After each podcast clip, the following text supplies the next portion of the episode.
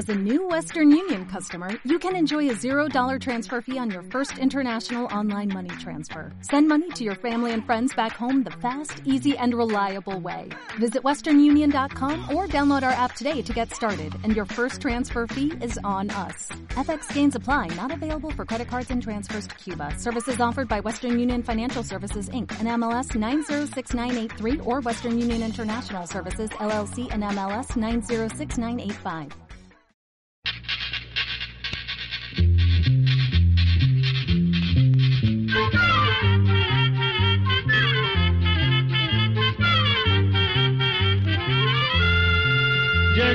Todo. Llegó la escuela. Llegó la escuela. Llegó por radio.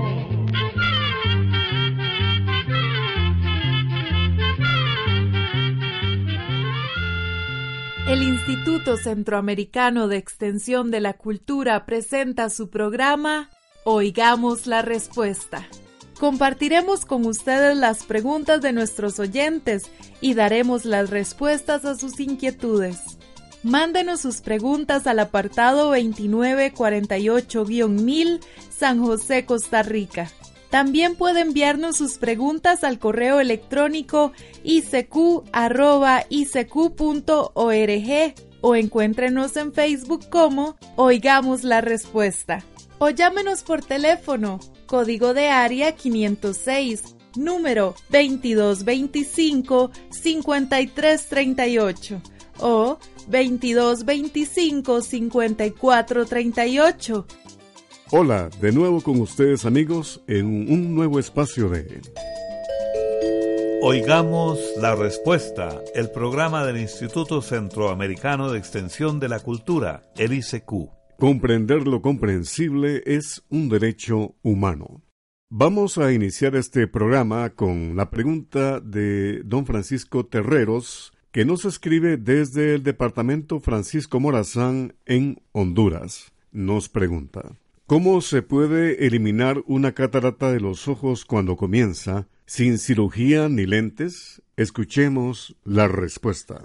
La catarata es un padecimiento que afecta la vista. Es algo muy común en las personas mayores. Las cataratas se producen cuando un lentecito que tenemos en la parte de adentro del ojo se vuelve opaco, es decir, que no permite que pase bien la claridad o la luz entonces las cosas que vemos las vemos como a través de una ventana empañada o empolvada. La catarata por lo general aparece y se va desarrollando lentamente. Pero una vez que se forma, lamentablemente la única solución es la cirugía. Por medio de la operación, el médico saca el lente opacado y lo cambia o reemplaza por un lente artificial. La operación de catarata es sencilla y no es dolorosa tarda unos 45 minutos. Una hora después de operada la persona se va a la casa, pero debe mantenerse en control médico durante los primeros días. El médico le dirá cuáles cuidados debe tener durante cierto tiempo.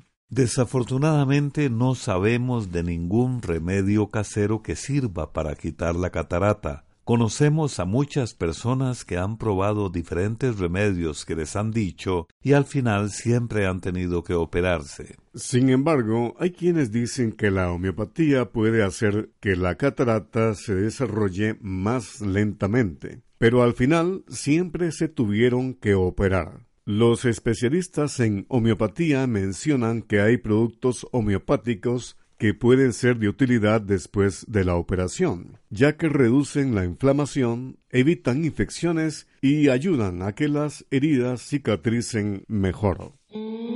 Demos espacio a la vena artística musical de nuestros creadores y escuchemos de Costa Rica al grupo Rialengo con La Mala Crianza. Me has mentido, me has robado,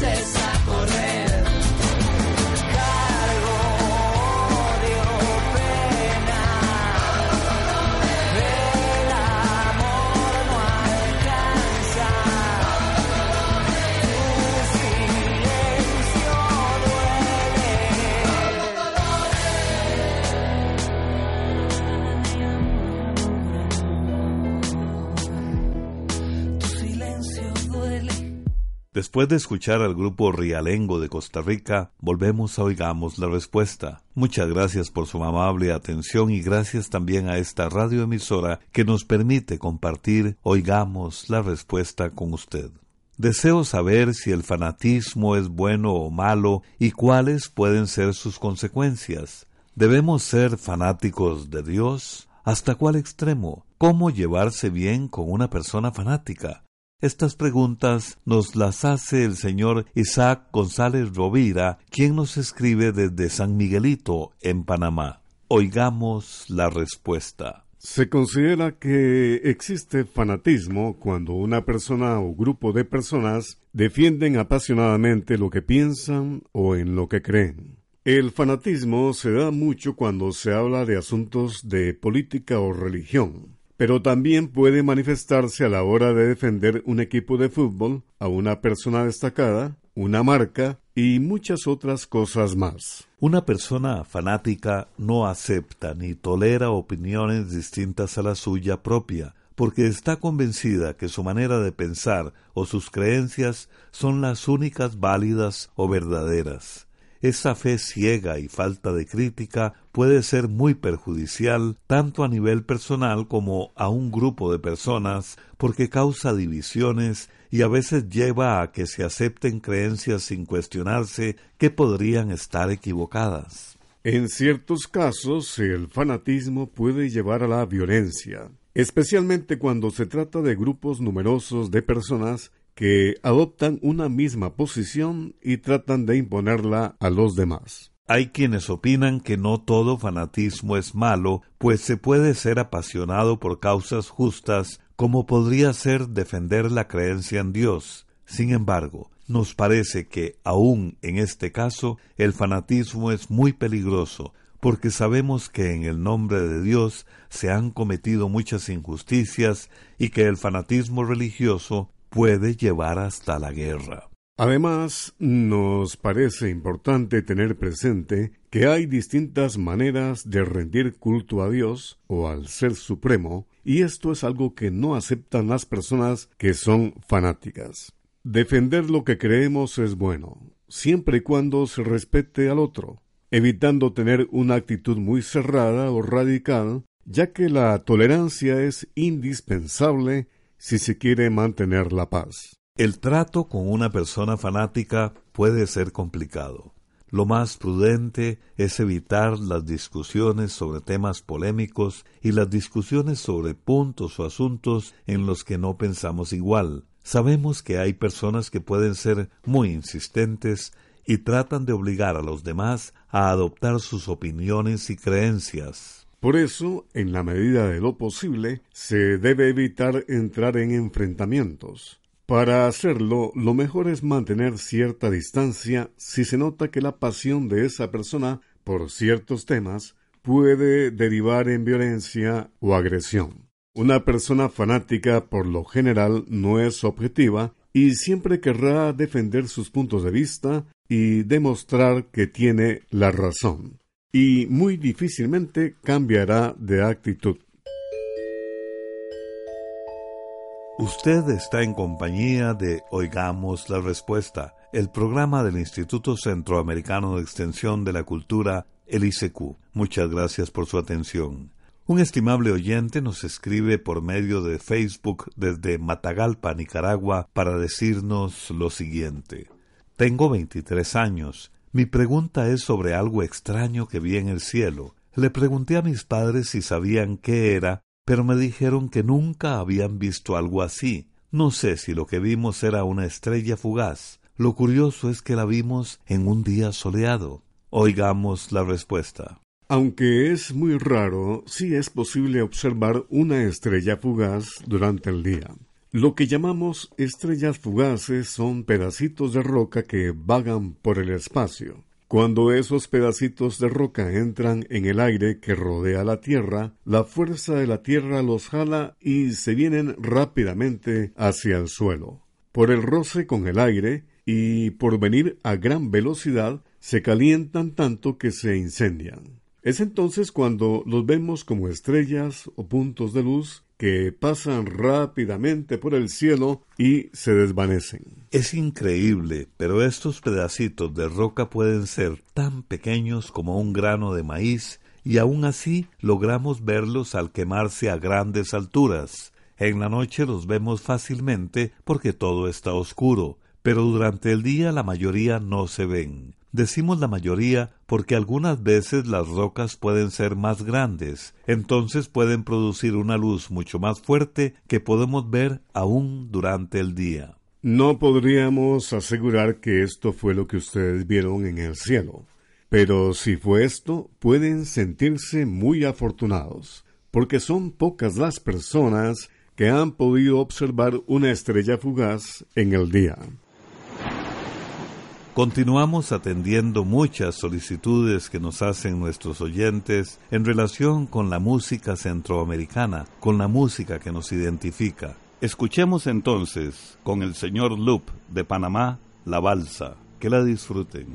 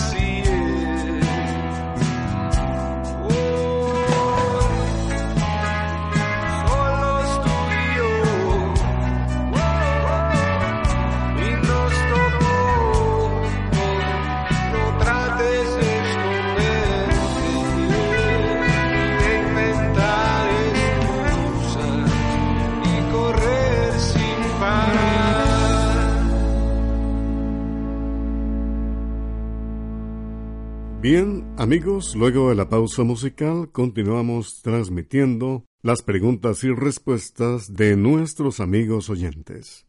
¿Cómo aparecieron las razas humanas? La pregunta no la hace el señor Juan Carlos Chávez López, que nos escribe desde Managua, Nicaragua. Escuchemos la respuesta. Hoy en día se dice que en la Tierra solo existe una raza, la raza humana a la que pertenecemos todas las personas que vivimos en este planeta. Durante los siglos XVIII, XIX y XX se empezó a hablar de diferentes razas, diferenciando a las personas por su color de piel o por sus características físicas. Fue así que muchos empezaron a decir que existía la raza negra, blanca, roja y amarilla. Pero hoy en día todos los científicos dicen que solamente existe una raza. Las diferencias que vemos en el color de la piel y en otros rasgos físicos no quieren decir que se trate de razas diferentes o de grupos de personas que tengan un distinto origen, pues sea cual sea el color de la piel, todas las personas compartimos el mismo origen. Se cree que los primeros seres humanos eran de un color moreno y que posiblemente vivieron en el continente de África. Con el pasar del tiempo, algunos grupos de personas empezaron a irse a vivir a otros lugares de la Tierra y las características físicas de esas personas fueron cambiando conforme se fueron adaptando a los climas de los lugares donde se establecían. Claro está que esos cambios se fueron dando muy poco a poco a lo largo de miles de años. La piel de la gente que vivía en lugares de clima muy caliente se mantuvo oscura porque la piel oscura resiste mejor los rayos del sol y el calor, mientras que la piel de los que se fueron a vivir a lugares muy fríos, donde el sol no pega tan fuerte, se fueron poniendo pálidos hasta que llegaron a tener un color de piel más blanca, pues la piel blanca absorbe mejor los rayos del sol. Así podían aprovechar hasta el más débil rayo de sol. Y los que vivían en climas medios no necesitaron cambiar mucho, por lo que conservaron un color de piel algo moreno. También el pelo, el color de los ojos y la forma de la nariz fue cambiando para que el cuerpo se adaptara mucho mejor al clima del lugar donde vivían. Pero como dijimos, esos cambios no sucedieron de un día para otro. Se fueron produciendo lentamente a través de miles de miles de años. Esos cambios se van dando a través de muchas generaciones. Y lo que resulta muy interesante es que esos pequeños cambios se empiezan a transmitir a través de la herencia, de una generación a otra. Por esto es que hoy en día encontramos personas o grupos de personas que tienen características físicas diferentes a otras. Comprender lo comprensible es un derecho humano. Es el lema del programa Oigamos la Respuesta y del Instituto Centroamericano de Extensión de la Cultura ICQ. El señor Raimundo Herrera Reyes, quien nos llamó por teléfono desde Pasaquina, La Unión, El Salvador, pregunta Deseo saber por qué a los hondureños les dicen catrachos. Oigamos la respuesta. Como usted dice, don Raimundo, a los hondureños se les conoce como catrachos. Y este nombre tiene que ver con un héroe centroamericano conocido como el general hondureño Florencio Satruch. En 1856, cuando los filibusteros al mando de William Walker pretendían apoderarse de Nicaragua para después continuar con el resto de los países centroamericanos, los filibusteros tomaron parte del territorio nicaragüense. Entonces, los demás países centroamericanos se organizaron para luchar contra los invasores. Guatemala, Nicaragua, El Salvador, Honduras y Costa Rica dejaron de lado sus diferencias políticas y se unieron por el bien común de la región. Honduras contribuyó en esa lucha con más de 300 hombres, comandados por el general Florencio Satruch.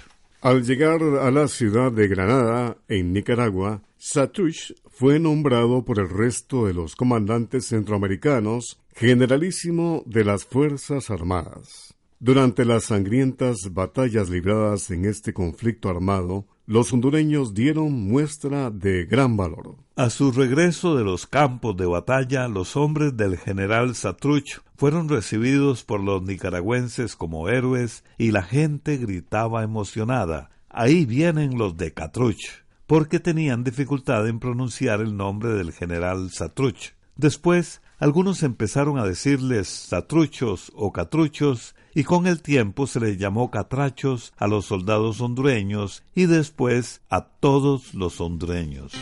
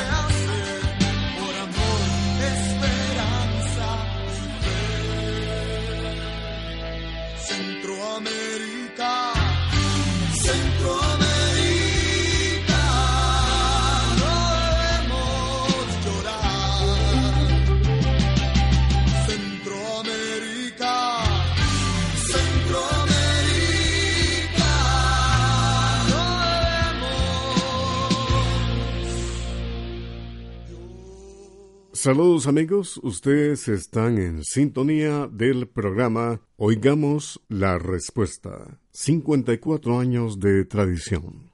Quiero saber cómo hacen las arañas para pasar el hilo de un lado a otro de un abismo, porque las he visto atravesando distancias de hasta 5 metros. Lo que quiero saber es cómo hacen para tirar el hilo de un lado a otro. Es la pregunta del señor Jeffrey Cruz que nos escribe por medio de Facebook desde Managua, Nicaragua. Escuchemos la respuesta. Le contamos a don Jeffrey Cruz y a todos nuestros radioescuchas que las arañas comunes tienen en la parte de atrás de su cuerpo seis glándulas que son las que producen las sustancias con las que tejen sus telas. Esas sustancias le salen a la araña del cuerpo a través de unos tubitos muy finos que tienen. El animal produce varios hilos a un tiempo que se unen en el mismo momento para formar un solo hilo más grueso.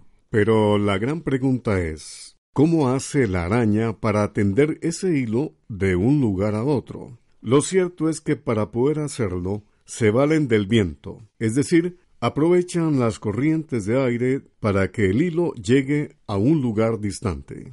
Una vez que el hilo empieza a salir de su cuerpo, la araña se coloca a favor de viento y lo deja para que se lo lleve el viento hasta que el hilo se pegue con algo. Como el hilo es muy pegajoso, cuando toca, por ejemplo, una rama, un alambre o cualquier otra superficie, se queda pegado.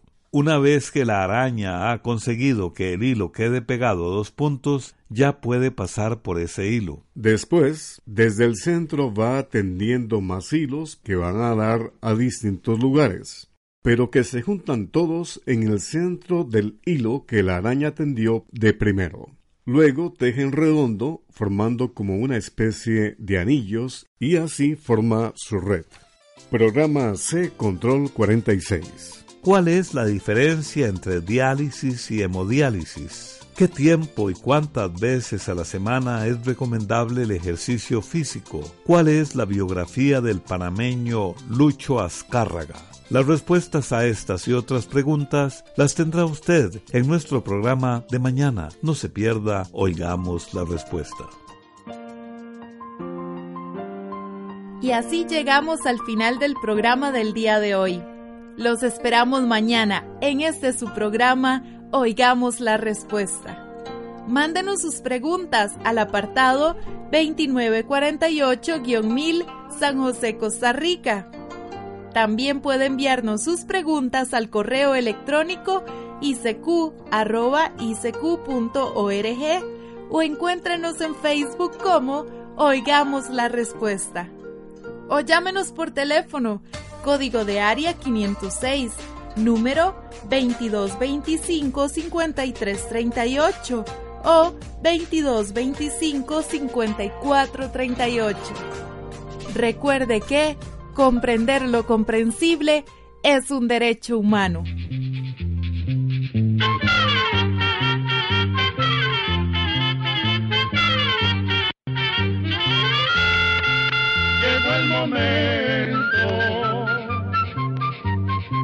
De despedirnos. Se va a la escuela se va cantando.